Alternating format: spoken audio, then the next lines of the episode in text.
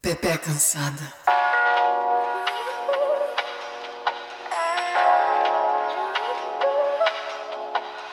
Se você é mulher, você está cansada. Se você é uma mulher que se relaciona com um macho hétero top em qualquer escala, você deve estar mais cansada, cansado ou cansada ainda. Pois vamos ser cansados juntos. Pepe Cansada chegou pra gente dar aquela desabafada básica sobre os homens. Todos eles, pai, irmão, tio, namorado, marido, amigo, colega de trabalho, porque sempre tem um pra tirar nossa paciência em qualquer lugar. Mas é óbvio que a gente não vai falar só disso. Além de contestar o patriarcado e tentar destruí-lo, também vamos desabafar sobre viver a vida como uma pepé cansada neste mundão. Ah, e a gente ainda conta com o quê? Com a sua ajuda para trazer histórias, desabafos e o que mais estiver no seu coração, porque não tá fácil, não. Eu sou Beta Salles. Eu sou Thaís Adeli. Eu sou Isabela Reis e todas nós estamos Cansada. Pepe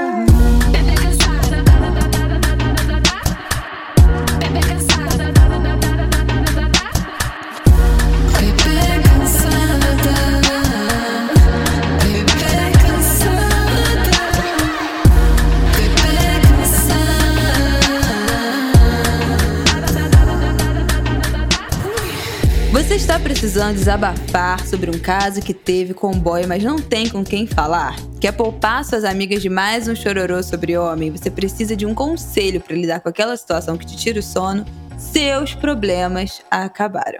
O departamento de novos produtos do Pepe Cansada criou um grupo no Telegram para você, Pepecker, conversar com a gente sobre os dramas da vida, o Disque DR Express. Para participar, é só você ir até o site apoia-se barra Cansada e contribuir com 8 reais mensais para ajudar a gente a manter esse podcast vivo e lindo. E claro, fazer parte desse grupo cheio de pepeckers maravilhosas prontas para xingar o homem junto com você. apoia.se barra Pepe Cansada. Faça parte deste clubinho. Ih, Vem conversar com a gente. É muito bom porque a gente fica falando várias coisinhas, manda meme. Nossa, hoje eu fui abrir, tinham 300 mensagens no meu Telegram. É, amiga. É só em cada caso Descascando. descascando o homem. Cada é muito babado, bom. menina. Mas eu tô sentindo que tá sendo ótimo, sabe pra quê? Pra eu também desabafar.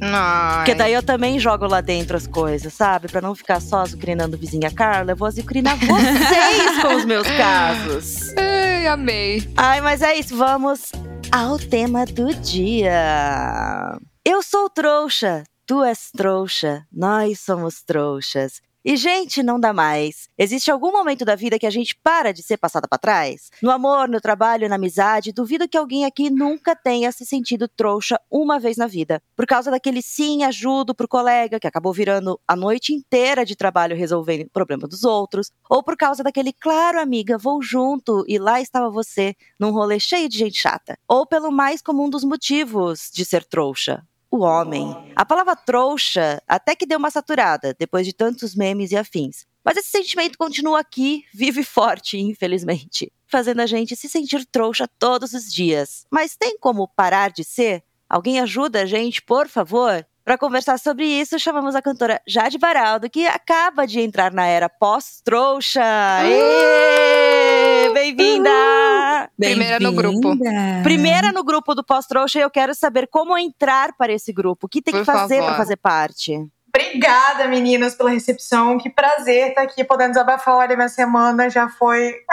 Eu tenho muita coisa para desabafar. Que fase, que fase, meninas. Bom, é isso. Por onde começar, né? O que vocês querem saber sobre a minha era pós-trouxa? Eu quero saber como é que a gente faz pra chegar aí É. É, e como é que é esse processo. O que, que tem do outro lado do arco-íris? Cara, como eu cheguei nisso, é engolindo muito sapo, né? Passando muita raiva, muito ódio, muito. Mas eu acho que o mais legal desse processo é reconhecer tudo que a gente não gosta, né? Tudo que não serve mais pra gente. Eu acho que a pandemia fez muito esse trabalho. A pandemia tá sendo horrível, né? Mas ela tá fazendo esse trabalho de da gente reconhecer o que, que é essencial na nossa vida, o que, que não serve mais, né? O que, que não cabe mais na nossa vida. E foi nessa pandemia, e estou passando por esse processo ainda, de ter esse clique de tipo, cara, não tenho mais tempo a perder, sabe? Pelo amor de Deus, pelo amor de Deus. E é reconhecer isso, é reconhecer o nosso corpo também, né? Quando o nosso corpo fala, quando a gente se auto-negligencia, né? E, e é reconhecer isso e aprender a se posicionar. Eu acho que isso foi uma das coisas mais gratificantes que, que tá acontecendo na minha vida, como aprender a se posicionar. Bom, é isso, tá sendo esse processo. Então, deixar de ser trouxa pra você estipular os limites. Isso, impor os limites. Isso é muito importante, gente. Mas é tão difícil, né, gente? Eu tenho muita dificuldade. Quando eu vejo, eu já tô no rolê, tô fazendo o que eu não queria. Cara, eu não tenho dificuldade de impor limites. Vocês sabem aqui, nossa audiência também, que eu já, né, eu já não dou muita abertura. A Bela já chega com dois pés no peito. É, eu não preciso nem dar limite, eu não dou nem abertura pra pessoa chegar perto do meu limite. Então é uma coisa assim, que para antes. Mais uma coisa que me faz muito de trouxa, e eu vou até contar este caos mais na frente do nosso episódio, é ser muito certinha. Eu sou muito certinha. Eu respeito não somente as leis, como as regras, a moral e a ética. Então, as pessoas adoram dar todos os jeitinhos e pedir, não sei o quê, e pela tangente, não sei o quê, e aí conseguem um monte de coisa que eu nunca vou conseguir porque eu não tenho coragem de.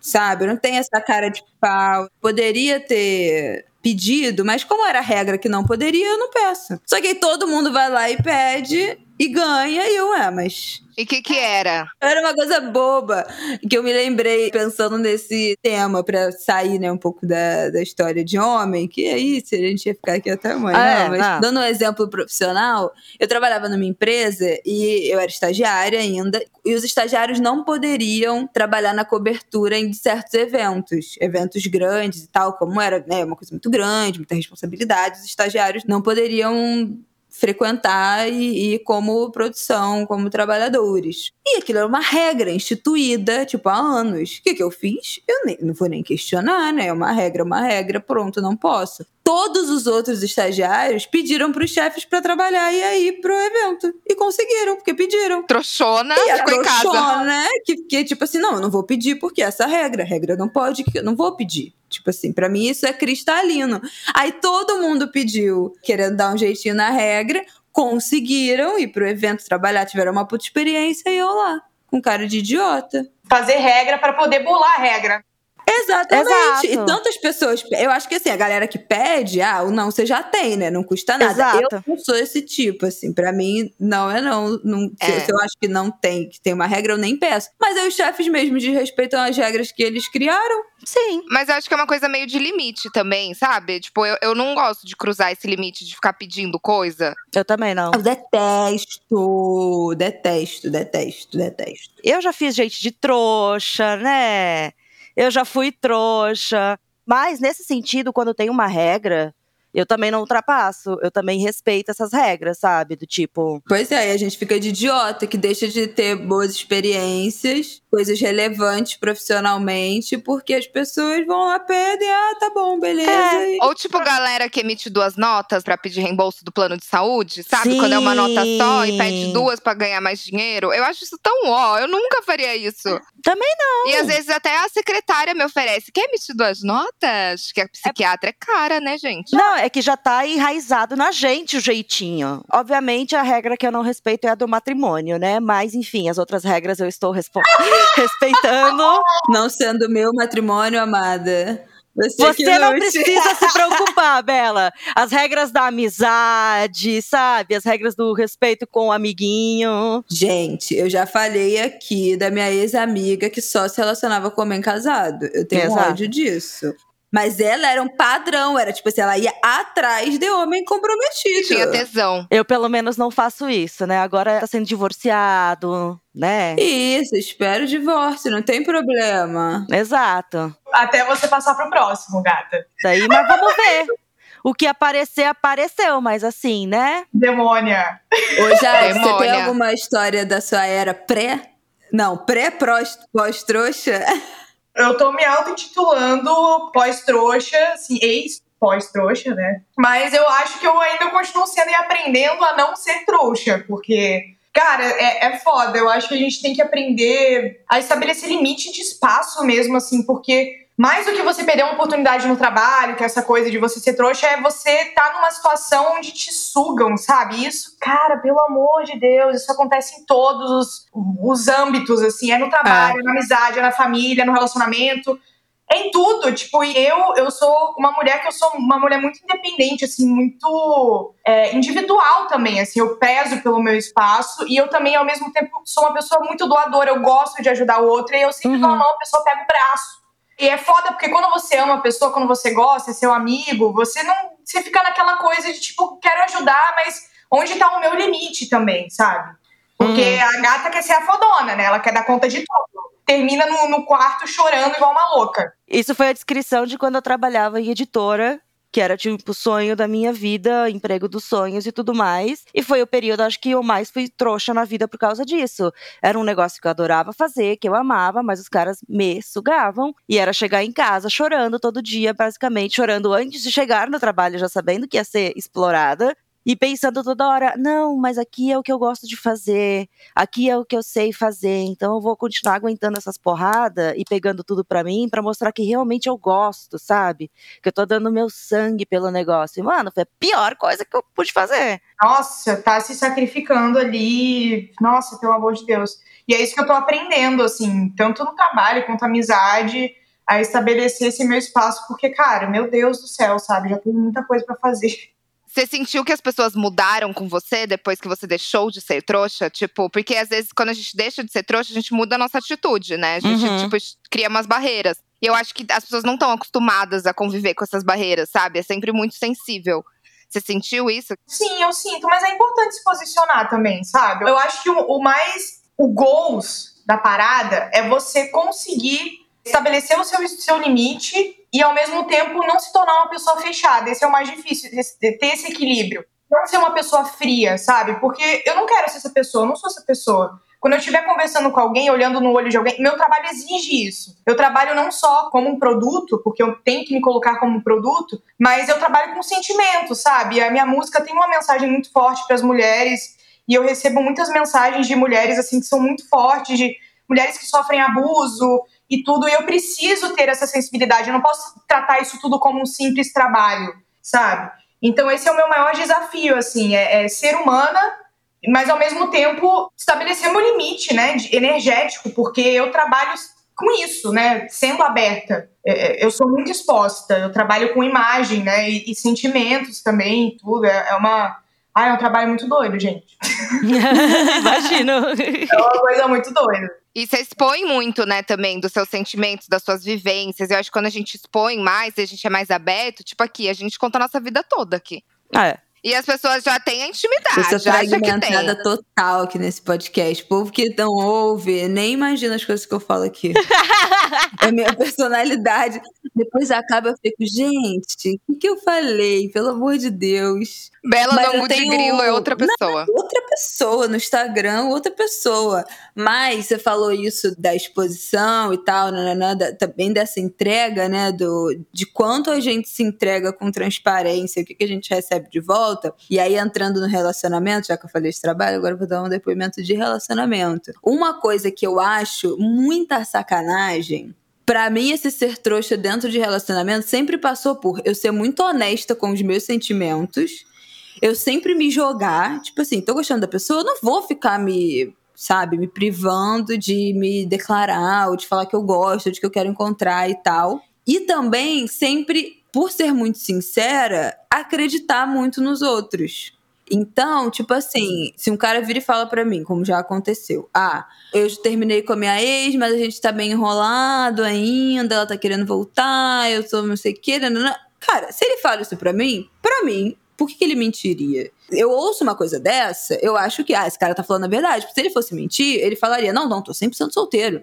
Não tem mais ninguém perto. Aí o cara fala isso, aí eu, não, beleza, eu acredito fielmente nesse discurso de que, olha, tem uma questão complexa ali. Aí anos depois eu vou descobrir que, na verdade, ele já tava namorando. Ah, querido! Mas, tipo assim, você tenta instituir uma sinceridade, uma clareza, e aí você é enganada. Eu sempre parto desse princípio, seja sincero. E aí é aquela meia verdade. E aí depois eu descobri que todo mundo sabia, menos eu. todos os amigos, todo tipo Trocar de amigos, trocar de, de boy e, foda-se. Continua sendo você, sendo sincerona, porque é o melhor que você faz, entendeu? Você tá dando exemplo. Daqui a cinco anos, ele vai olhar pra trás e ele vai pensar, caralho, porra, aquela mina maneirona, ela fui um escroto com ela. Pior de tudo é que é uma pessoa super legal, assim, como amigo. Só que é esses caras que são sabonete, entendeu? Que Sim. não, não sabe terminar a relação, não quer, quer tudo ao mesmo tempo. É, mas eu acho que assim, eu nunca encontrei um homem que não fosse assim, que não conseguisse decidir coisas, aí te falava qualquer coisinha pra te deixar, ah, ela vai ficar satisfeita com essa resposta, mas sem ter Uhum. resolvido outro problema depois. Aí quando você vai lá e cobra, aí o cara fala, ai, mas eu te falei naquela, ah, mano, e aí você se sente a trouxa por ter acreditado, por ter achado, não, acho que dessa vez ele tá falando Sim. Sério, e ele nunca tá falando sério. Ele não leva a sério o que ele fala. Ele vai dizer: Eu gosto muito de você numa semana, pra daqui a dois dias chegar. Ai, mas eu também gosto muito dessa outra aqui. Nossa, eu já me senti muito idiota em relacionamento por isso. assim. É, eu não me sinto preparado. Ai, não é o que eu tô procurando agora. Eu li uma frase hoje que falava assim: faça que nem a bolsa de valores. Não valorize palavras e sim ações. Cara, isso é assim.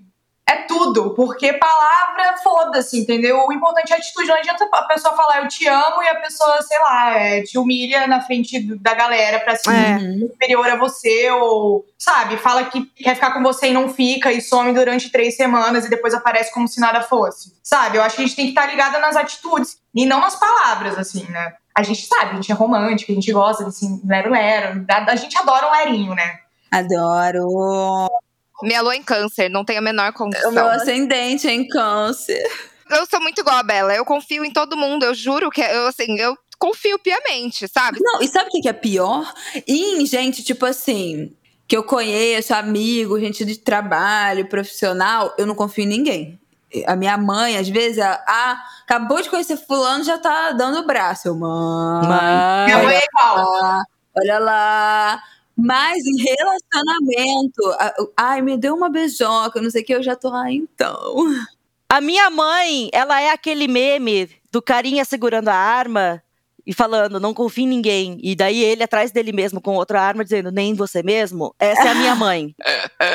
A minha mãe sempre falou: nunca confie em ninguém, todo mundo vai tentar te passar a perna. Pra algumas coisas eu sou muito desconfiada. Não, mas assim, eu continuo sendo trouxa, porque eu acredito em palavras. Pra mim, palavras e ações têm o mesmo peso.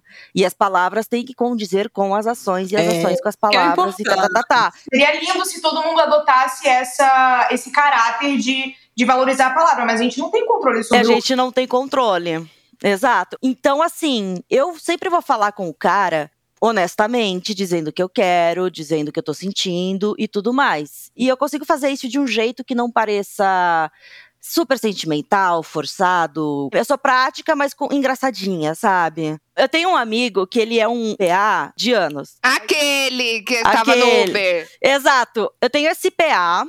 E a gente se conhece há uns seis anos, desde quase que eu tô em São Paulo. E sempre foi assim: eu não tava muito afim, ou ele não tava muito afim, mas em algum momento a gente se encontrava de novo e ficava. E agora isso tá sendo mais constante. E a gente sabe, ele sabe dos outros caras que eu saio, eu sei das outras mulheres que ele sai. Eu percebo como a gente é muito prático um com o outro, de falar tudo e de conversar sempre. Eu percebo um tratamento diferente, porque ele sabe que por, comigo ele pode falar qualquer coisa que eu vou entender. E eu com ele. Mas eu percebo essas diferenças. Tipo, quando ele tá saindo com outra pessoa, ele trata ela de um jeito muito mais ah, rebuscado do que ele me trata. Então, esses dias a gente tava conversando, ele tá saindo com uma mulher meio famosinha, tá super curtindo, mas ele já me falou que como ele tá curtindo ela e ele acha que ela tá curtindo ele, ele se separou no começo desse ano e não sei o que lá, enfim. Tretas. Ele não estava preparado. Eu fiquei, cara, você tem certeza que ela está afim de você? Sabe? Já chegar, você mal conheceu ela, conheci ela há um mês e já tava querendo dar esse papinho, sabe? Segura a onda, Aham. aproveita. Mas é você que tá- homem tem tá- dessas. É, Eles sempre acham que a gente quer um namoro. Ontem eu tava falando com um boyzinho lá, né, que eu tô, tá, sei lá, quanto tempo. E aí rolou esse papo de estipular um pouco de limites, porque tinha acabado de terminar com a ex, não tava numa fase boa, aquela coisa toda, mas foi super honesto, a gente foi super honesto um com o outro. Conversamos pessoalmente, foi ótimo. E aí ele Não. falou isso do tipo, ah, não, porque eu achei que você queria um relacionamento, sabe? Alguma coisa assim. Mas não, gente, não é sempre que a gente quer namorar. É, você pode falar isso de boa, mas aí eu já pensei, tipo, cara, vai devagar, porque faz pouco tempo.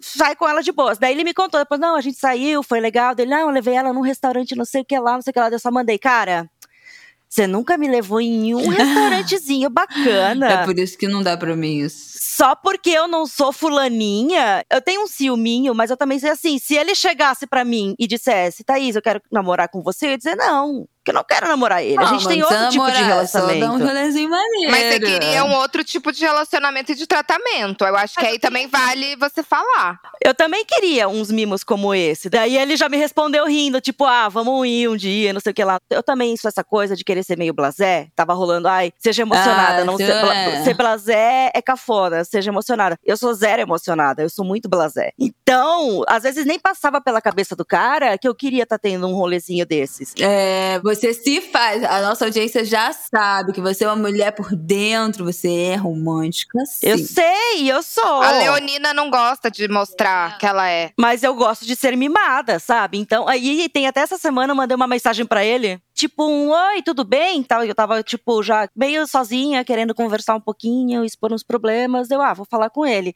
Mandei oi, como é que você tá? Dele, ai, essa semana eu tô de pai. Mas talvez final de semana eu tô livre. Aí eu só mandei, cara, eu não te chamei pra transar. Eu realmente perguntei como é que você tá, sabe? Aí ele só me responde rindo, mano, desculpa, mas é que quando você me manda um oi, tudo bem, é sempre pra transar.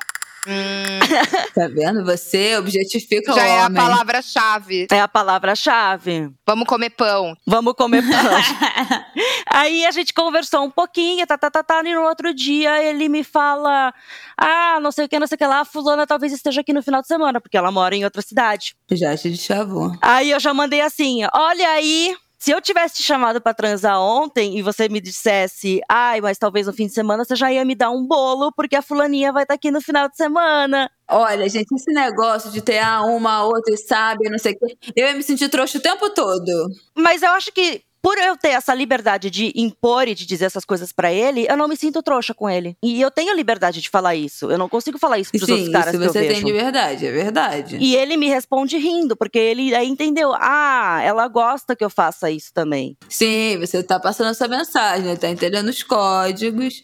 Mas eu não. Gente, eu não ia conseguir.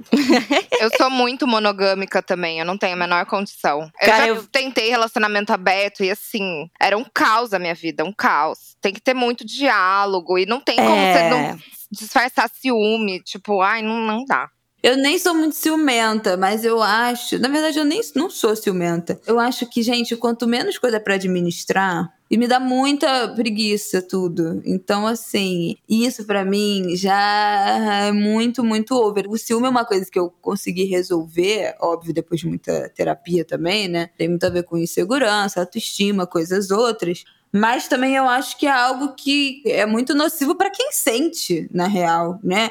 É uma coisa que mobiliza demais. Você começa a ficar paranoica. A quantidade de tempo que a gente gasta num, quando o ciúme é algo presente, né? Procurando e vendo que a pessoa tá aí, vai story, não sei o quê, e procurando códigos e micro coisinhas pra ir atrás. Ah, você era psicopata. Você fazia psicopata. Ah, eu era, quando eu era ciumenta, e eu fazia aquelas stalks, assim, do mundo todo. E não era nem com gente que eu namorava, na real.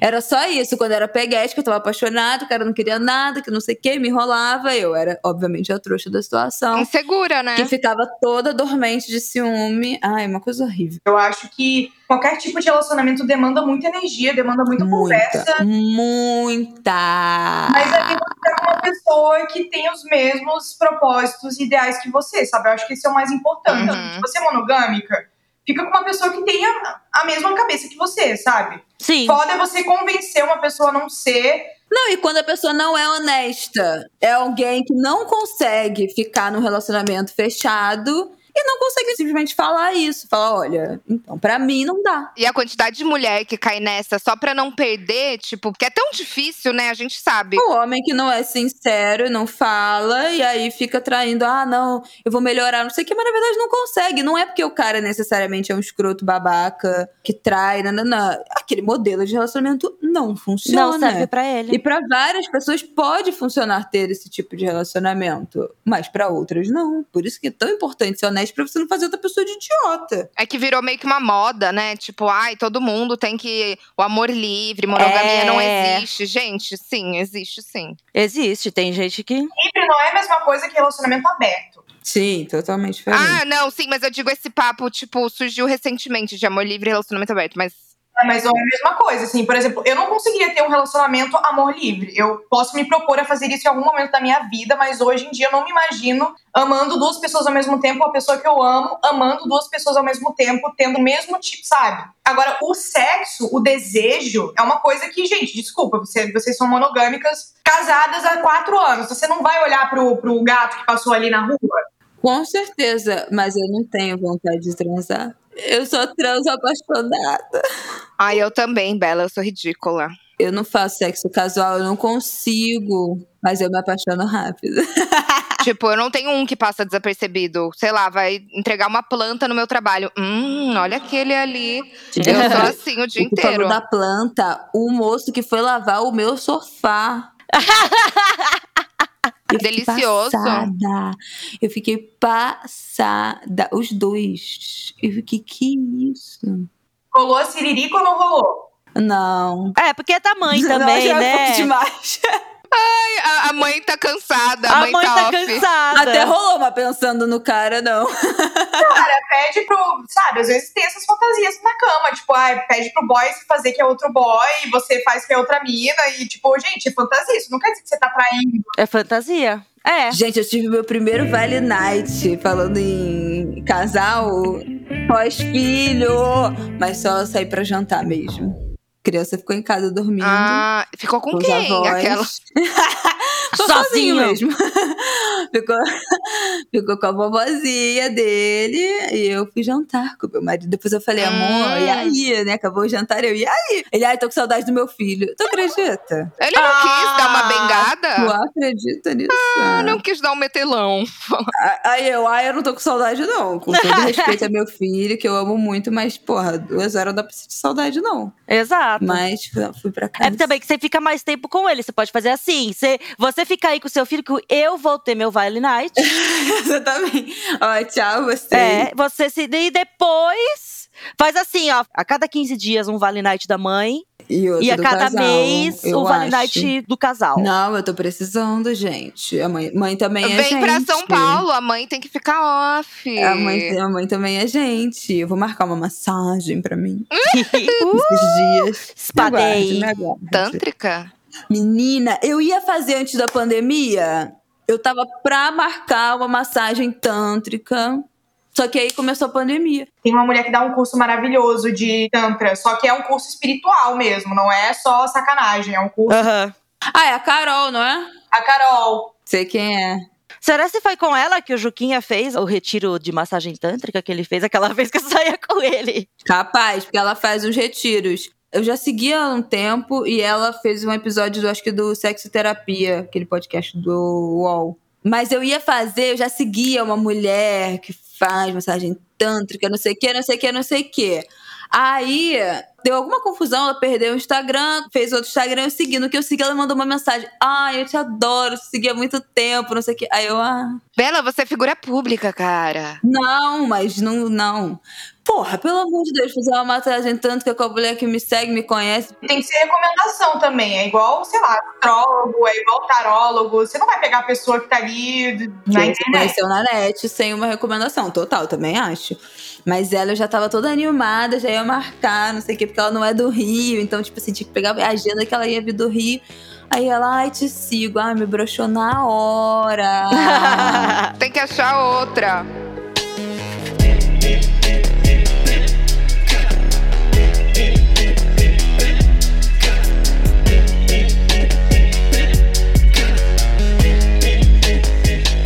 Mano, eu fui trouxa, bem trouxa nessa história da massagem tântrica do Juquinha lá, porque primeiro ele não me convidou. Eu tava sempre na casa dele, a gente tava transando toda hora e ele não pensou em me convidar. Tu não quer namorar? Aí depois fica, não me convidou. Por quê? Tu não namorava com ele? Eu acho engraçado. Coloca de vítima agora, gata. Não, conta pra Jade do Juquinha. Vai, contextualiza. Juquinha é uma pessoa que aparece todo episódio, tá? Não, não é todo episódio. Juquinha foi uma constante no início desse podcast para o azar dele. A gente saía na época que a gente começou a gravar o Pepe Cansada e eu estava muito afim do cara. Eu estava encantada pelo moço. Só que ele era o cara que, que acabou de sair de um relacionamento, Divorciada, divorciado depois de Com 10 filho. anos, com filhos. três filhos que eu fui descobrindo aos poucos que existiam. Mas assim, toda hora ele me chamava pra ir na casa dele, a gente ia, daí às vezes, ah, eu nem quero transar, só fica aqui me abraçando enquanto eu assisto série, sabe? Mas tu quis namorar? Mas ele também não queria namorar, eu não, queria, né? eu queria. Eu tava levando a sério. E ele não queria. Eu também fiquei bem encantada, né? Porque o cara tinha um pouquinho de grana ali, vinha com um carro bacana me buscar. Não é sempre, né? Eu sou interesseira, eu gosto de luxo. Então o cara estava me proporcionando um luxo que eu não tinha. Aí eu pensei, eu quero passar um bom tempo com esse cara aqui me pagando janta. Então eu tava querendo o quê? Agarrar o dinheiro dele também. Essa oportunidade. Uma oportunidade. Mas assim, ele me ajudou, em certa forma, a descobrir muita coisa sobre mim mesma que eu não sabia. No sentido de tesão, de experimentar coisas novas e tudo mais. Ele me ajudou muito nisso. Só que daí eu ficava nessa, né? Ai, quero agarrar esse boy, ele é tão bonitinho, ele é do meu jeitinho. Mas a partir do momento que você falou, olha, eu tô querendo namorar, não sei o que, nananã, e que ele falou, olha, pra mim não rola e tal. Você se sentiu trouxa e você Eu me senti continuou? trouxa. Ou você meteu o pé e falou, não, então chega, tirei meu time de campo. Eu me senti trouxa, me retirei, depois me senti triste e voltei. Aí eu pensei, prefiro ser trouxa do que ser triste, então vou ficar aqui nesse rolê até eu aguentar. Até eu achar que eu não vou estar super sofrendo e super sendo feita de trouxa. Aí começou com isso ali. Começou daí a ter uns ciúminhos dele depois que ele foi pra esse retiro. Porque daí ele veio me contar como foi. E conheceu a, a guria com quem ele fez o retiro tântrico. Ele curtiu muito ela, eles se pegaram além da massagem, sabe? Que foi a que ele foi viajar e que você ia junto? Era essa? Não, essa era uma outra. Uma outra. Gente, esse homem aí, que bom que foi com Deus, né? Berta, Passagem. a Berta é 100% contra este relacionamento. É, nunca fui a favor. Corretíssima, Mas, corretíssima. Jade, você tem alguns pontos que você acha que são pontos chaves para superar a trouxice que você possa dividir com a nossa audiência, coisas que foram importantes para você, sei lá, terapia, autoconhecimento, alguma coisa espiritual. Ah, eu acho que é um 360, gente. Porque tudo cai, a estrutura cai, assim. Então eu faço terapia, eu cuido muito da minha cabeça. Eu faço dança, que eu, eu chamo a dança de terapia corporal e a psicóloga de terapia mental. Uhum. A dança pra mim é muito importante porque o corpo é, é a partir do corpo que a gente se reconhece. Então, quando a gente tá numa situação que a gente não gosta, a gente tem que estar atento aos sinais do corpo. Ai, tô sentindo uma dor de barriga, um frio na barriga, tô sentindo um. Caralho, meu, minha cabeça ficou quente. Tipo, sabe, é raiva. Sabe? O, o frio na barriga é medo. E a gente tem essa relação com o corpo muito forte. Então, eu acho que toda mulher deveria fazer dança ou algum esporte, assim, pra realmente se sentir entender do corpo, sabe? Isso eu acho a primeira coisa, assim, pra mim que é básica. A segunda é, é terapia e a terceira é se posicionar. A partir do momento que você reconhece tudo isso, se posicionar, não ficar calada, porque a gente tá acostumada a engolir muito sapo, tudo bem. Às vezes a gente tem que engolir porque é do trabalho e tal, mas tá consciente que a gente tá engolindo aquilo e botar essa raiva pra fora de alguma forma, entendeu? Não dá pra ficar dentro da gente, porque isso vai matando a gente aos poucos Exato. sabe? Então, acho que esses três pilares, assim, que eu levo. E graças a Deus eu trabalho com arte, eu, enfim, faço músicas, né? Eu consigo expressar, eu consigo matar meus ex-namorados nos clipes.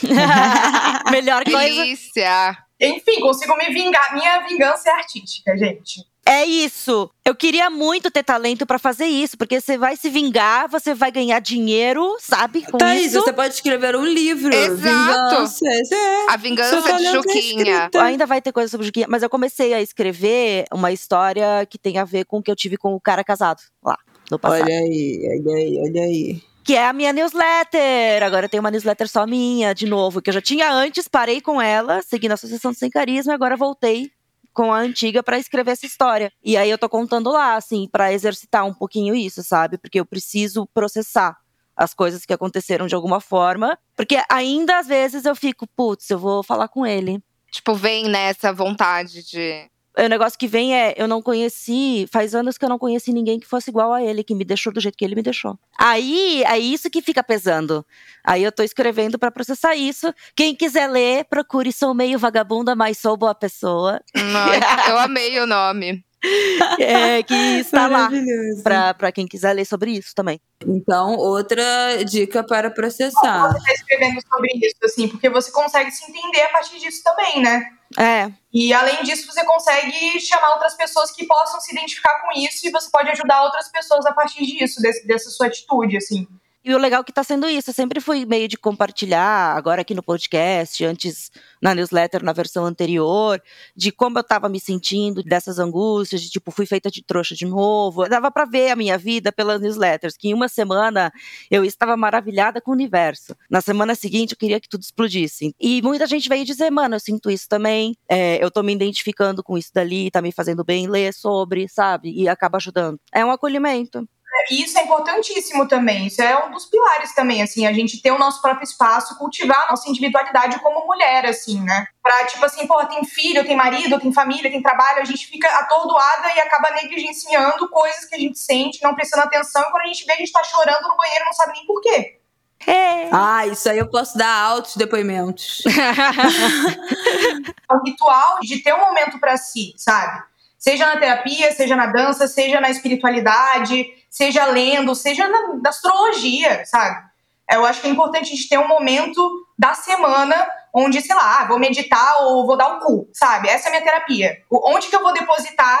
Onde que eu vou me sentir, sabe? Eu acho que isso é mais importante. Não, isso é muito importante. Você falou um negócio de. Teve algum momento do início que a gente falou de da sobrecarga também, né? Como a gente se sente sobrecarregado atendendo as demandas dos outros e acaba ficando nesse lugar de ser feita de idiota porque fica atendendo a demanda de todo mundo. E na maternidade, isso é muito fácil de você cair. É muito automático, porque, tipo assim, você tá ali com seu filho. Então, óbvio que o filho você vai atender todas as demandas. Mas você também precisa atender suas demandas de trabalho. E aí você já tá em casa, né? Eu trabalho em casa. Não tem uma coisa em casa pra resolver, pra limpar, pra fazer. Você já tá ali em casa, nananã.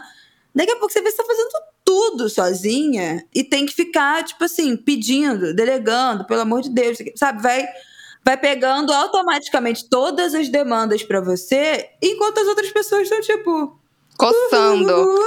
Coçando. E é o automático, entendeu? É óbvio que se tem outra pessoa fazendo por você, aquilo você vai fingir que não, né, não é nem problema meu. Mas também é muito automático. E isso foi até tema da minha terapia um tempo atrás, que eu acho que eu até falei aqui, né, de quando eu cortei meu cabelo. Aham. Que é tipo assim, porra, eu tava, sei lá, imersa na vida de ter um bebê muito pequeno e sem tirar nenhum tempo pra fazer nada por mim. E aí tive uma sessão de terapia que eu já tava ficando, tipo assim, puta, porque meu marido, sei lá, a cada 15 dias ia fazer a barba. E eu, e ao invés de eu falar, tipo assim, não, eu quero cortar meu cabelo e deixar o bebê com ele, ou, sabe, organizar pra fazer isso, eu queria que ele deixasse de fazer a barba e não que eu também tivesse meu tempo, entendeu? Tipo, Como se uma você não pudesse. Total. É, se eu não posso, ninguém mais pode, mas eu podia, eu só não priorizava isso mesmo pra mim. Então, esse negócio da gente achar um tempo dentro da nossa vida para ser o nosso momento de, tipo, respirar, que é o que eu falo zoando. Às vezes o, o Rafael vai botar o Martin pra dormir, dorme junto, e eu não acordo. Porque é o meu momento de sossego de noite, entendeu? Que eu tô sem nenhum dos dois. E que eu, ai, tomo meu vinho, vejo minha televisão, mexo no meu celular em paz e sossego, fico em silêncio absoluto, sentada no meu sofá, Só tweetando, né? só quietinha, tweetando, só vendo The Masked Singer Brasil agora. Você é muito nova e você já tem filho, você já é casada, você já. Eu sou, eu tenho 25. Meu filho tem 7 meses. Você é muito nova. Por isso que eu falo, eu sou a representação da família tradicional nesse podcast. Mas isso sempre foi minha vontade, assim, não foi planejado para né, um mês de uma pandemia. Mas eu posso te fazer uma pergunta? Pode, tudo. Como é que você se sente agora em relação. Porque isso é uma questão, né? Assim, para as mulheres, porque eu fico me perguntando, cara, eu não posso ter filho agora por, por conta do meu trabalho, da minha carreira. Ai, querida, esse é meu assunto favorito. Ai, meu Deus. Eu tenho 22 anos, assim, eu quero ter filho, sabe? Eu tenho esse sonho de ter filho, só que existe essa demanda do mercado mesmo e, e enfim, e, e existe essa pressão do homem também, porque meio que, tipo, ah, não vai perder o tempo, né? Tipo, eu também não quero ter um filho tarde. É, eu sempre quis ser mãe antes dos 30. Pra mim, isso era algo decidido na minha vida. Por dois motivos. Primeiro, porque eu sou jornalista, né? Então, assim, na minha profissão, quanto mais velho você fica, melhor você fica e mais requisitada você fica. Então, a minha vida profissional não vai ficar mais fácil. Para muitas profissões, essa ideia do tipo, não, quando eu tiver 30 e poucos, eu vou ter atingido o meu ápice profissional e eu vou poder parar para ter um filho, isso para muita gente é uma realidade, porque você vai atingir seu ápice profissional, você vai querer parar? Você vai conseguir parar?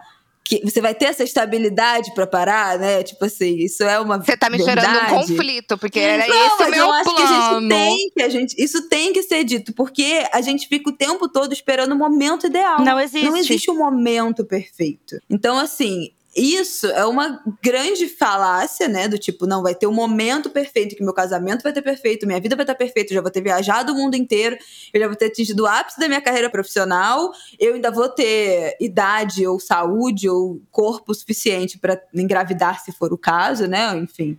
Porque adotar você pode em qualquer momento, não tem aquela coisa da biologia que, que obviamente, tem um momento que, que grita. E tudo isso vai casar em um determinado momento que você vai fazer plim, e quando você fizer plim, você vai liberar para engravidar e vai engravidar rapidamente, sem nenhuma questão, sem nenhuma demora, o que também não é uma verdade para muita gente. Então, para mim, isso é um, uma primeira coisa que a gente tem que desconstruir. Não existe momento perfeito. Existe um momento que as coisas se equilibram.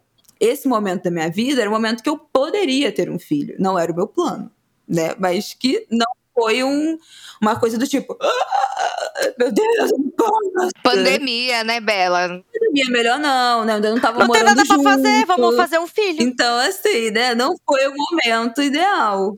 Eu me relaciono só com pessoas mais velhas. Então, geralmente, essa cobrança vem do cara. E aí o cara não entende o meu momento, entendeu? Porque o corpo dele tá ali. E eu tô, tipo, voando. Eu tô querendo conquistar o mundo ao mesmo tempo também. Não, é. Isso eu acho que tem que ser uma decisão. O tempo é o tempo da mulher. Isso desencadeia muitas coisas, porque assim, o homem que já conquistou seu trabalho, que já tá lá, principalmente quando ele é mais velho, ele já tem uma posição. E aí, quando ele vê que você tá conquistando, tá crescendo, isso também causa um ciúmes. Uhum. Quer te travar. Ele começa a te diminuir de certa, tipo assim, de certas maneiras, entendeu? Tá na hora de virar mãezinha. Mãezinha, doninha de casa. É, é muito doido. É, é como se fosse, tipo assim, ah, eu sou a estrela maior, eu sou a estrela maior e você só tá orbitando. A mulher não pode ser estrela maior, sabe? Não, é, esse tipo de decisão eu acho que tem que ser o tempo da mulher, porque, cara, a gente que se fode, no fim das contas. É o corpo, o corpo é nosso, né, pra começar. A gente que se for, ah, vai fazer divisão igualitária? Isso não existe. Isso é impossível existir uma divisão 50% das responsabilidades de um bebê. Não tem como, gente. Não tem como. Por mais legal, parceiro. Se você aumentar, já é uma divisão ainda mais difícil de ser feita, porque, né, o peito com leite só você que vai ter. Tem horas que a criança só vai querer ficar com você, né? Tem criança que realmente não fica com mais ninguém além da mãe. O Martin, graças a Deus, ele vai com gato cachorro. Mas tem criança que lindo. não. Bom demais. Então, assim, essa divisão é foda. Então, tem que ser no tempo da mulher. A única coisa que eu questiono sempre é qual é esse tempo. Eu não acho que existe esse momento perfeito que muita gente idealiza. E eu acho que uma coisa que a gente também tem que desconstruir que a vida acaba depois que a gente tem filho. É óbvio que filho dificulta muitas coisas. Então, tipo assim, ter filho durante a faculdade é uma coisa que eu não faria, como né, não fiz. Porque eu acho que quebra um ciclo ali de estudo que é difícil de você retomar depois com filho. É impossível? Claro que não, mas você precisa ter uma rede. É, dificulta mais. Mas também essa ideia do que, ah, depois que você tiver, tem que conhecer o mundo inteiro antes, porque depois quando você tiver filho, você nunca mais vai. Gente, como assim? Né? Isso não é verdade, que a sua vida profissional vai parar, que a sua vida de lazer vai parar. Você tem que viver tudo antes, porque depois do filho você deixa de viver. E o que eu sempre falo é: eu cresci com o exemplo da minha mãe, que Eu nasci, minha mãe tinha 27 e tudo da vida dela aconteceu depois que eu nasci. Profissionalmente, ela decolou depois que era criança e tal. E à medida que ela foi ficando cada vez mais atarefada e requisitada no trabalho, eu já estava muito mais velha e dando cada vez menos trabalho. Então, isso também é uma grande vantagem. E essa coisa também do tipo, ah, não engravidou, a vida acaba, é uma coisa que eu sempre falo, que é muito da história de mulheres brancas. Eu vejo minhas amigas que é sempre essa história das avós e das mães. Ah, depois que tem filho, a mulher abdica da carreira para ficar em casa com os filhos e vive eternamente frustrada porque abdicou da carreira, ou a vida profissional do pai acaba deslanchando. E, e dessa mulher que é a mãe, é, o marido pode, né, só ele trabalhar e sustentar a família. Em famílias negras, tipo assim, isso não é uma realidade. Todo mundo trabalha o tempo todo, não é uma opção deixar de trabalhar. E foi isso que eu vi a minha vida inteira. Eu não consigo muito entender por que, que é esse negócio do tipo, ah, não, porque depois que tem filho a vida acaba.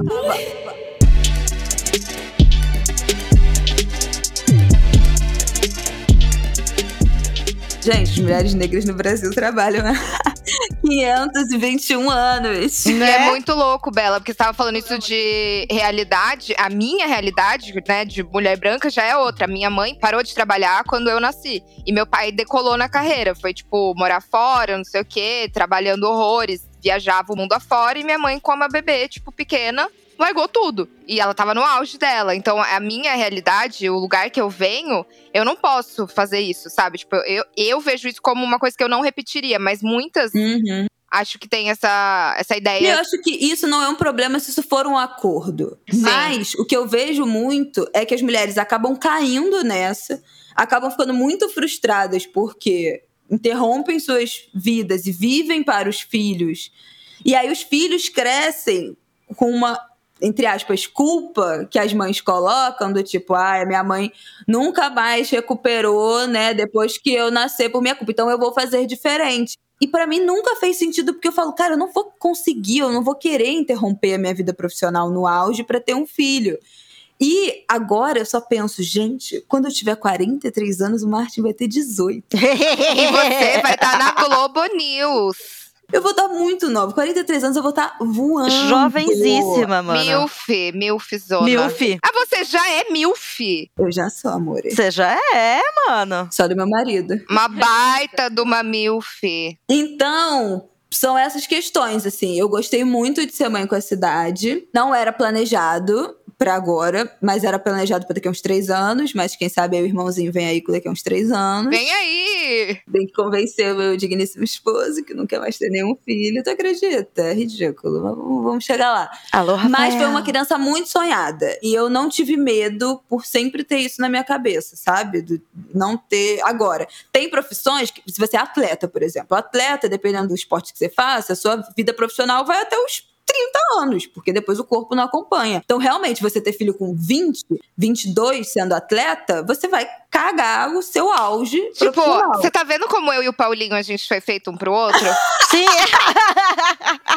Ele só vai poder ter filho comigo depois dos 30 e eu só quero ter depois dos 30. olha aí, perfeito. É, mas você. você vai ter quase 40 quando a gente tiver É. 30. Eu vou estar fértil. Vai poder. Jade, pra- você não sabe, é o Paulinho da seleção olímpica. Ai, Primo de. Bela, que, que Berta está aí tentando angariar. Um menino de 21 anos. Pesquisa aí, Paulinho, seleção de futebol brasileira. Primo Eu de Bela. Uma graça. palavras. Mas é isso, fechando esse parêntese, que eu não sei nem se vai entrar né, no nosso episódio oficial. Vai, super. Eu acho bom entrar. Mas é isso, eu sou muito feliz sendo mãe com a cidade. O ruim é que nenhuma amiga minha não, teve filho, né? Então. É, então você vai. Não tem como botar as crianças pra brincar juntinho. É. Mas eu super apoio, desde que você tenha condições mínimas. Condições mínimas eu acho que é uma coisa muito pessoal. Tem gente que, pra ter condições mínimas, precisa ganhar. Acha que, ah, não, minha condição mínima pra ter filho é eu ganhar 30 mil por mês. Tem gente que ganhando um salário mínimo é a condição mínima, entendeu? Dentro da sua realidade, o que, que é a condição mínima? A minha condição mínima, nesse caso, pra ter filho, é estabilidade mental. Você não quer ter filho. Não, Sempre não, falou. Mas eu nunca vou ter estabilidade mental pra ter filho. Vários palhaçadas. Assim, eu vou ter estabilidade mental pra cuidar de mim, mas pra cuidar de outra pessoa, eu jamais. Eu sou uma pessoa muito ego... Eu sei que eu sou uma pessoa muito egoísta, então toda vez que eu parava e pensava se quisesse ter filho, ah, em que momento seria, por causa de carreira, por causa disso, por causa disso, eu, eu ficava assim, em todos os momentos da minha vida, eu não gostaria de ter um filho. Cara, no início é muito difícil que você, quando você percebe que, tipo assim, a quantidade de disponibilidade que você tem que dar e não tem o que fazer. Tipo assim, você quer fazer xixi, a criança está mamando, não dá. É- é- Isso é, enlouquecedor. Mano, eu não tenho disponibilidade pra fazer carinho nos meus bichos. Ah, coitados, são carentes. Quantas vezes eles não chegam e ficam miando, miando, miando, até eu notar que Ó, eles querem que eu faça carinho nele. pecado. Não, assim, eu amo, toda hora eu vejo eles, vou lá, abraço, carinho, mas quando Mel. eles querem, quando eles querem, eles têm que ir lá e pedir, porque. Por isso que o Horácio é um gato assassino. O Horácio viveu a- mais da metade da vida dele comigo, sozinho comigo. E ele, pra chamar minha atenção, me mordia, porque de outra forma não rola.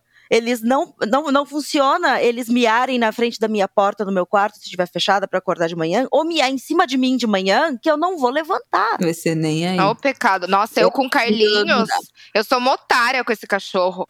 Te faz de trouxa. Esse me faz de trouxa. Quem me faz de trouxa é o meu cachorro. Mija na minha cama todos os dias, mas aí todo dia ele vem lá com aquela carinha fofa pedindo pra subir de novo. Eu falo, ai, vem meu tutuzinho, pode vir, pode vir. Aí eu já esqueço. Não, eu também. Eles me fazem de trouxa em alguns momentos, assim, porque daí eu, eu não posso ser super relapsa, né? Porque aí eu não poderia estar com eles realmente. Então a gente tem um acordo. Quando o Bartolomeu mia de tal forma, eu sei que é porque tá faltando água Ele na tá no fonte. limite dele. É. tipo, Thaís, eu vou morrer. Quando, quando ele olha, quando, quando ele dá um olhar e um movimento diferente pra cima da cama do Batista ou da minha cama, é porque ele quer fazer xixi lá, porque a caixa de areia está imunda e eu preciso limpar. Pelo amor de Deus, Luísa Mel. Não, não, mas eu não deixo ele no estado sujo. Eu fico pensando, se eu não limpar hoje, o Bartolomeu vai mijar na minha cama, então eu vou lá. Exatamente. Você já sente a ameaça dele vindo. Eu sinto a ameaça.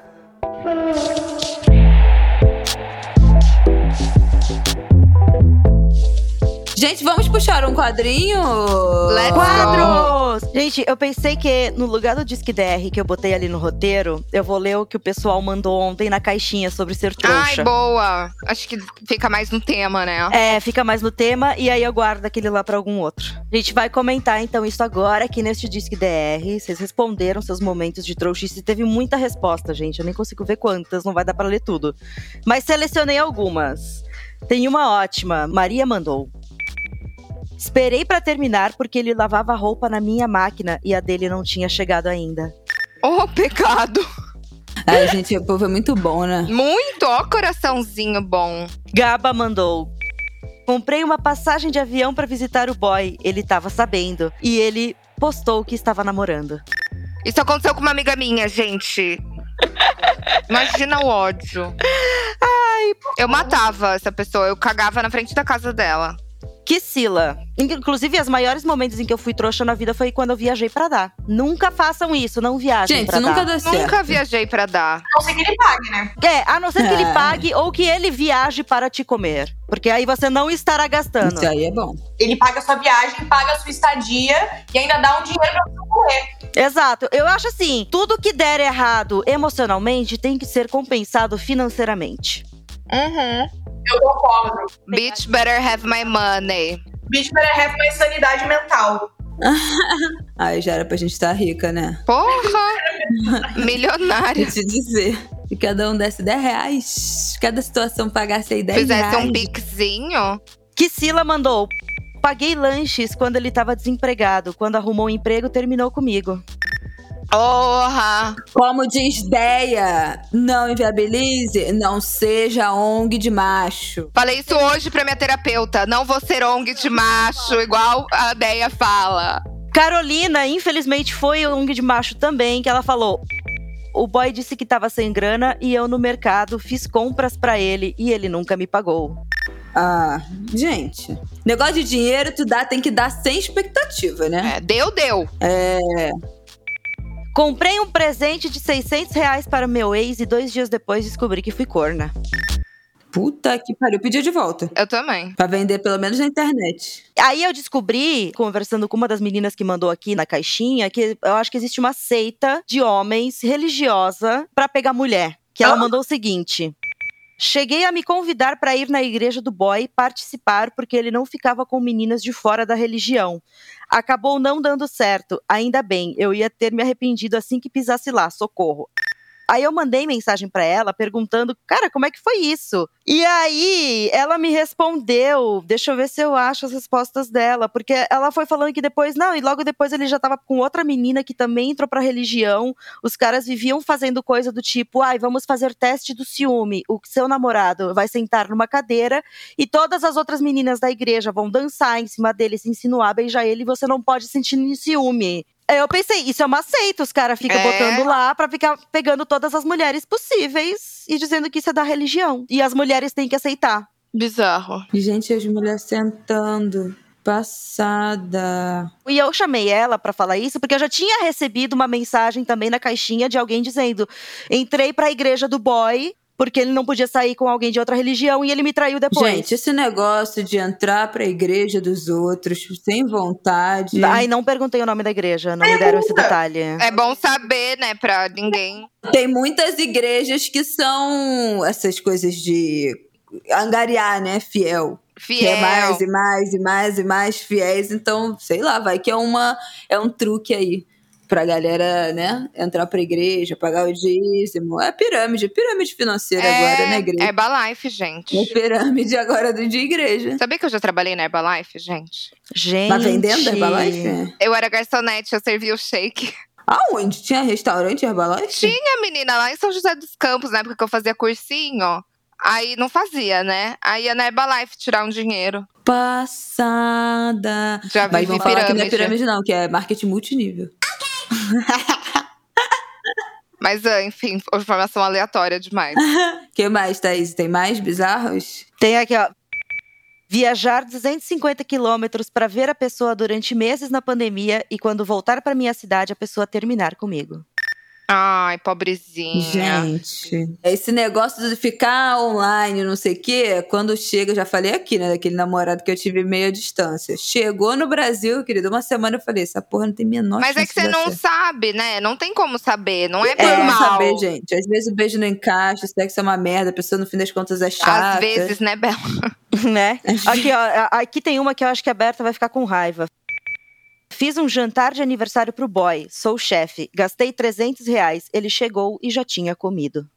Ai, vai tomar cu. Ai, olha. Isso eu ia ficar tão puta. E o cara ainda é burro. Como é que você janta antes de um jantar com uma chefe? Exato! Com certeza a comida que ele comeu antes não foi tão boa. Eu, como pessoa que cozinha taurina, abominaria essa pessoa. Eu ia mandar ela embora da minha casa. Cuidei da gata dele enquanto ele viajava e começava a namorar outra, soube pelo Instagram. Eu pegava a gata, eu roubaria a gata do cara. É, Gente, é uma coisa impressionante. Os caras não têm vergonha, não, né? não tem. Passou longe.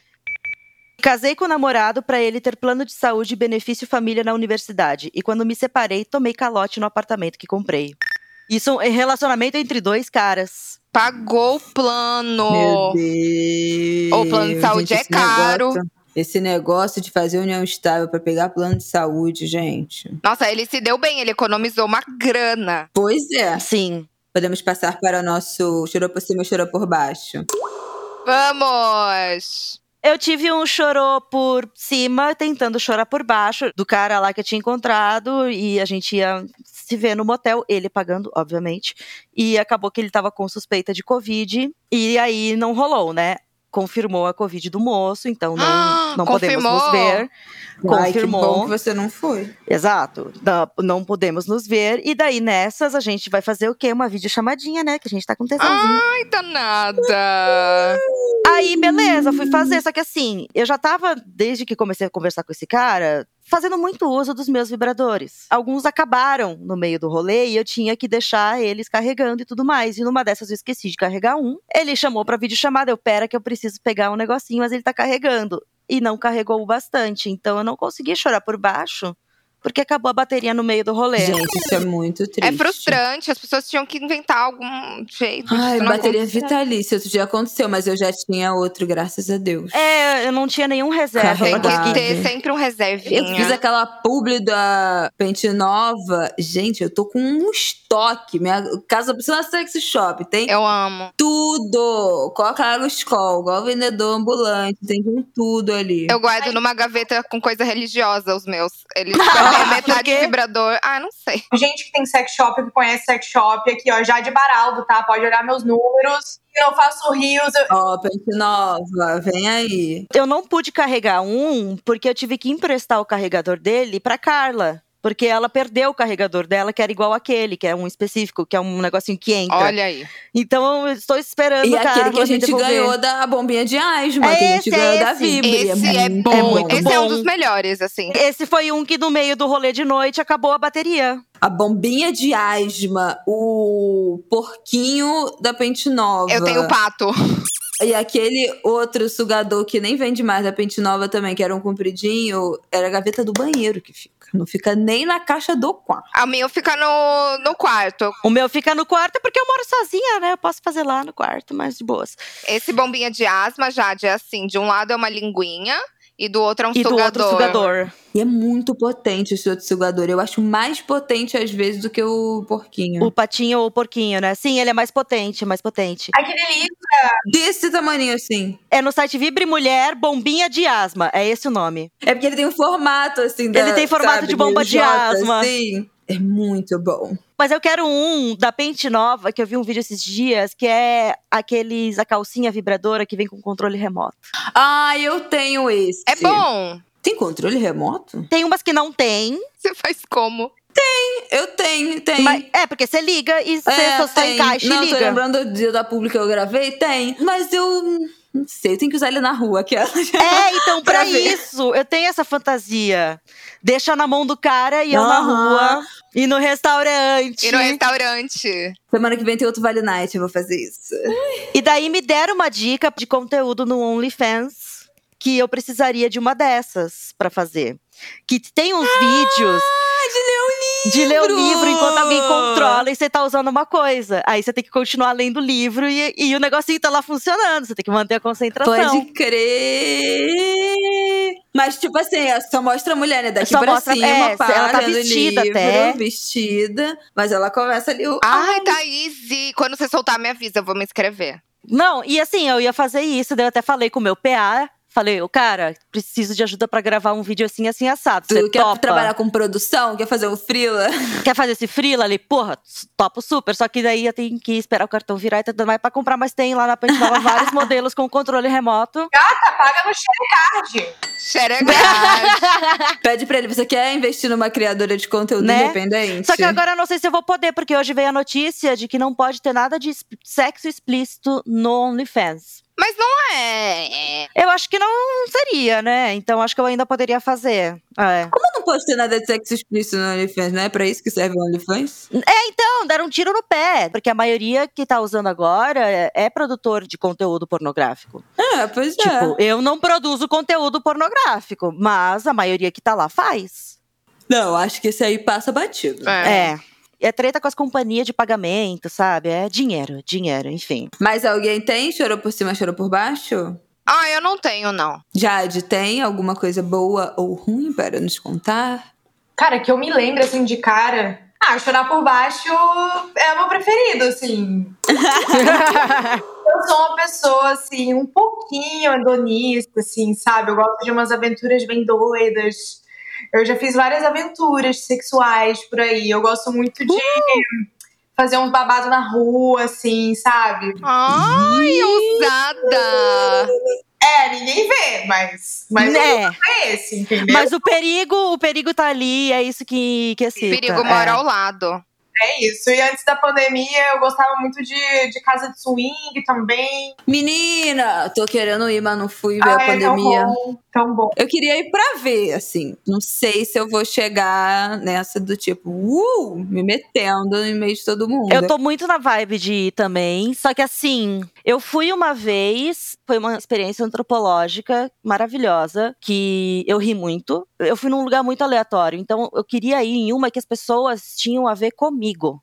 Tipo, sabe? Os caras bem vestidos, sabe? Estilizeira. era- Bem não, lá era aquele cara que tava de, de calça jeans, camisa polo, correntão e cinto, É, mas sabe? você sabe que esses eventos, eles são privados, né? É, então, tem que achar um assim. E eu vi, depois, vendo os stories do Uno, sinto mesmo, ele postou um formulário de um amigo dele que tá pesquisando pra fazer umas festas temáticas nesse sentido, assim. Ai, Gente, eu com vi. pessoas. Ele, ele já tá fazendo umas festas, né? Desse- eu, eu recebi um convite. Ô, Jade, você falou que mora no Maitá.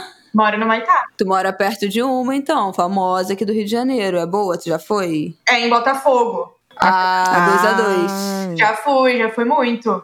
E é boa? Essa que eu tava interessada em ir. aquela- Gente, só um parênteses. Isso aqui são planos pra depois que estivermos 100% imunizadas. É, cara, é, é legal, assim, só que eu acho que a casa é muito pequena. Eu acho que a distribuição dos lugares e das, dos ambientes poderia ser melhor, assim. É uma casa, na verdade, né? Dois andares. Eu acho muito pequeno. É legal, porque é uma. Gente, assim, é casa de swing. Você já entra no lugar e sente aquela energia. Sabe? Tipo, tem aquela energia sexual que é tipo. Que você já fica tipo.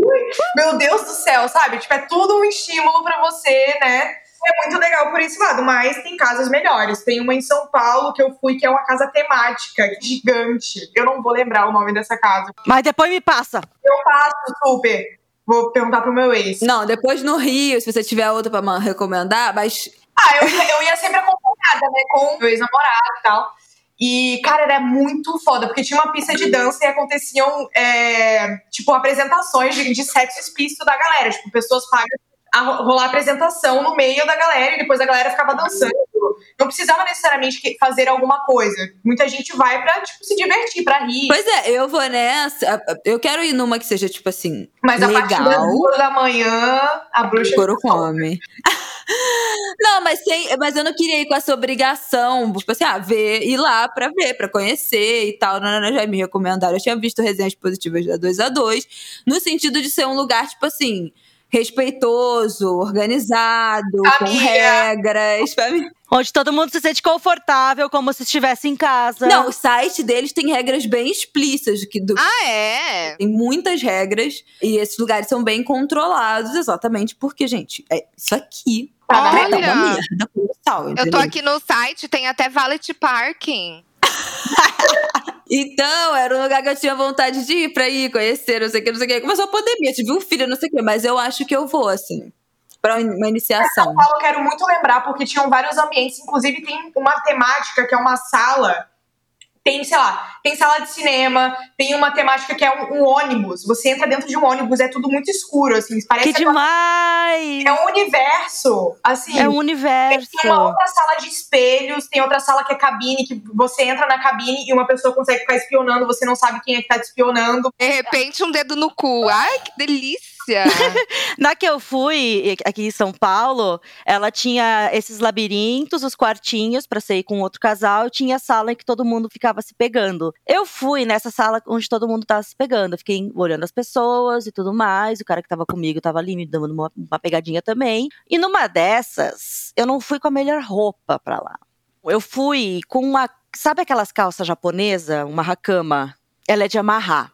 E ela é tradicional japonesa, então ela era uma que tinha aquela fenda do lado. A calça que eu mandei fazer, ela tinha uns pedaços de tecido pra tapar isso, pra não mostrar. Só que ela era encaixada na faixa, que enfaixava a calça. Enfim, uma, eu fui com um body e essa calça. Porque eu pensei que eu ia voltar pra casa e trocar de roupa antes de ir no rolê e acabou não rolando. Aí, o cara tirou a minha calça e beleza, deu uma ali e a gente saiu. E a gente tava pra ir embora. Aí eu boto a mão e eu. "Ah, Cadê o bolso da calça? Cadê o, o negocinho que faz tapar a parte do lado? Aí eu fiquei pensando, mano, eu não posso perder esse negócio, senão eu não posso usar essa calça na rua. Porque essa calça foi cara. Foi 400 reais. Aí Caralho! voltou pra procurar. E assim, a calça era preta. O ambiente é o quê? Escuro. Eu falei, cara, eu vou, eu vou voltar lá e vou pegar. Eu voltei lá. Gente, então pensa no dress code, Pe- que é pensa no dress code. Eu voltei lá. Vai logo, divertidinho, sem calcinha, pra Mano, facilitar.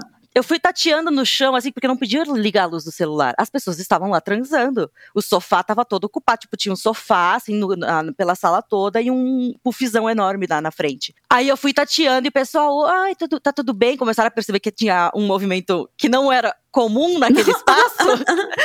ai, tá tudo bem. Eu, ai, eu perdi um pedaço da minha roupa. Eu preciso achar porque ela foi cara. Aí umas Meu gurias que Deus. não estavam tão empenhadas no movimento lá, começaram a meio que me ajudar. O cara foi junto comigo, começou a me ajudar. Aí uma guria sentando em cima de um cara do meu lado me olhou, achou? Meu e Deus! eu, uma hora, eu botei a mão assim no chão, mais ou menos onde a gente tava, e eu senti o tecidinho, eu, achei! no meio da galera.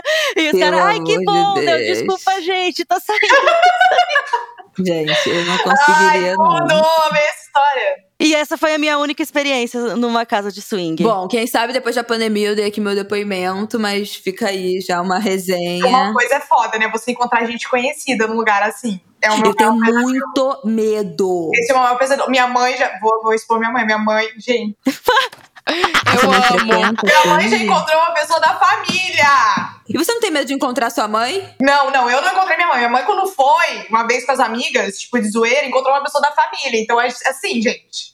Ah, ela foi Cara, de zoeira, ela não é medo. frequentadora. Não, Pre- não, não, não. É. Eu tenho muito medo de encontrar, tipo, algum amigo da minha mãe, sabe? Tipo assim, alguém que me viu crescer, sabe? Essas coisas. Mas aí, mas é um segredo, é um segredão. Não, eu sei, tipo assim, eu não falaria nada.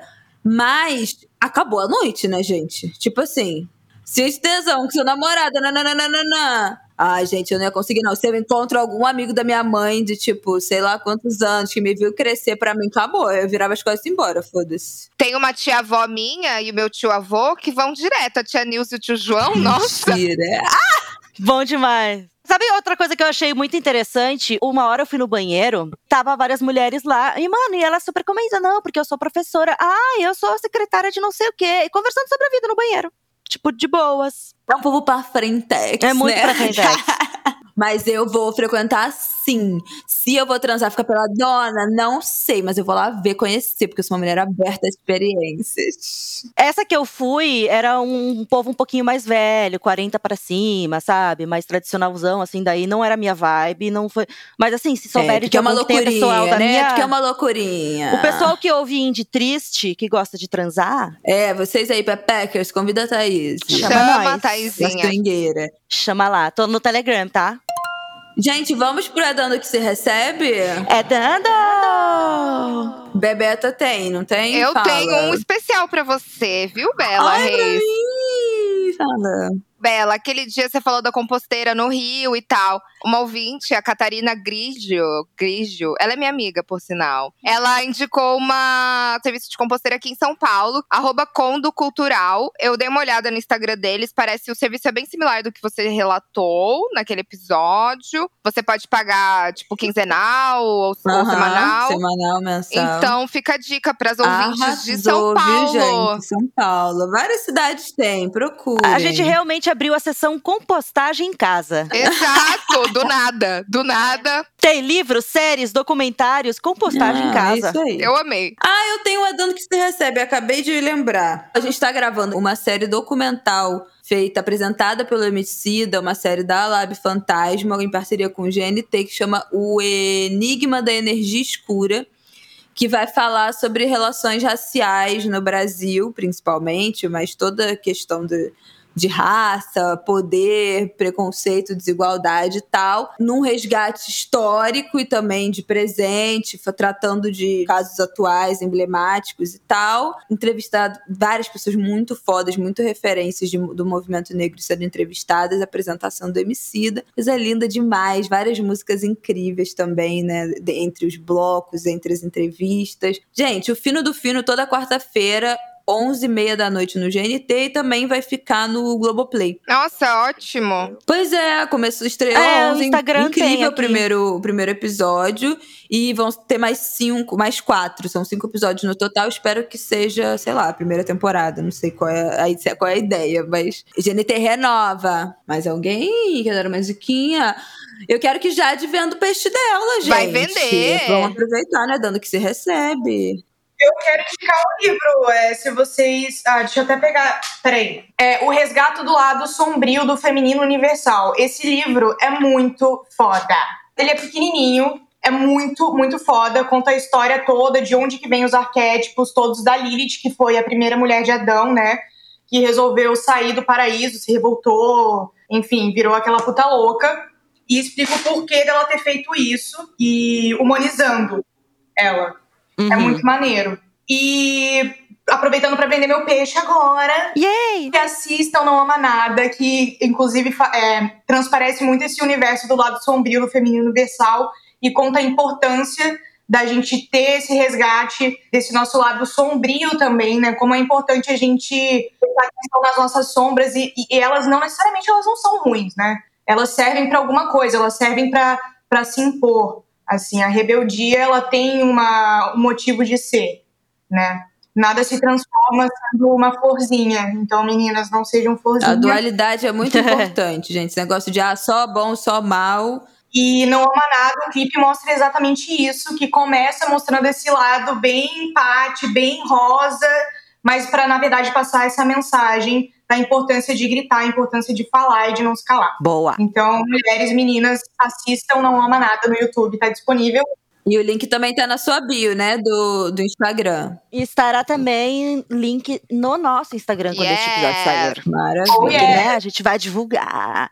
Thaís, é alguma dano que você recebe? Eu tenho, que é um livro é, que se chama Uma Tristeza Infinita, do Antônio Chorchenesky, que além de ótimo escritor, é meu amigo pessoal. Eu sou muito chique, eu tenho amigo escritor. Eu fico tão boba, todo mundo tem doutorado e eu aqui na graduação de jornalismo, muito bom. Mas é um livro que tá saindo agora pela Companhia das Letras, é o sexto, acho, livro dele. E se passa nos anos 50, na Suíça. Um cara que é psiquiatra vai trabalhar numa clínica psiquiátrica, um vilarejo meio afastado assim da cidade, na Suíça, junto com a mulher dele, que é uma jornalista, e ela vai trabalhar no CRN.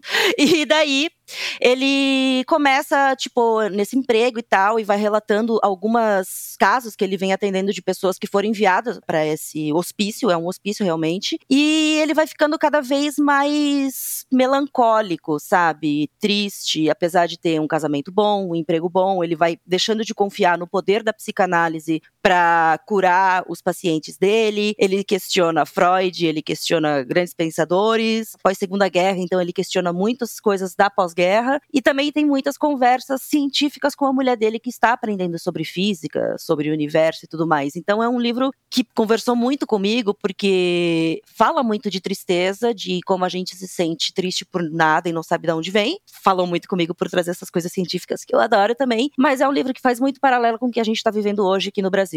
Ele pegou essa coisa do tipo. Sexto livro, tá, querida? Não, o Tony, ele é. Não é pra qualquer foda. um, não. Ele é foda. Não, a gente fala no grupo que, tipo, Tony, você é um escritor muito foda, tá todo mundo que, que você elogiando tá no livro. grupo aqui com a gente? E ele fica assim, tipo, ai, gente, não sei, as primeiras 100 páginas são chatas. Não ouçam o Tony, as primeiras 100 páginas são maravilhosas. E é um livro muito reflexivo, e você vai pensar, mas estar triste vivendo num mundo em que existem pessoas horríveis. É meio que sobre isso que ele fala. Como, como é viver nesse mundo onde a gente sabe que pessoas Bem horríveis atual, existem. não é mesmo? Bem atual, que as pessoas só se mostram cada vez mais e mais horríveis. Exato. Porque tem um momento no livro, no começo não é tanto assim, mas de repente ele vai adentrando num ponto que é: eu agora estou convivendo com pessoas que mandaram gente para um campo de concentração depois da Segunda Guerra. E é a mesma coisa, a gente, eu estou convivendo com pessoas que votaram no Bolsonaro, É apoiam desse morte das jeito. pessoas. É, é desse jeito, sabe? Então é um livro maravilhoso, porque você vai ficar deprê lendo? Vai. Mas vai conversar com você, vai te dar umas ideias, porque o próprio Tony, como pessoa, do final da pandemia, um pouquinho antes da pandemia para cá, ele mudou muito como pessoa também, no sentido de foi pai, se converteu ao judaísmo, então ele que era uma pessoa cética se converteu a uma religião, então é uma forma de falar de como a gente depende de muitas coisas na vida para se sentir bem, não depende só do dinheiro, do relacionamento, não depende só de emprego, depende da sociedade onde você vive, das pessoas que estão à sua volta e no que você acredita para te fazer bem. Uma tristeza infinita. Amei.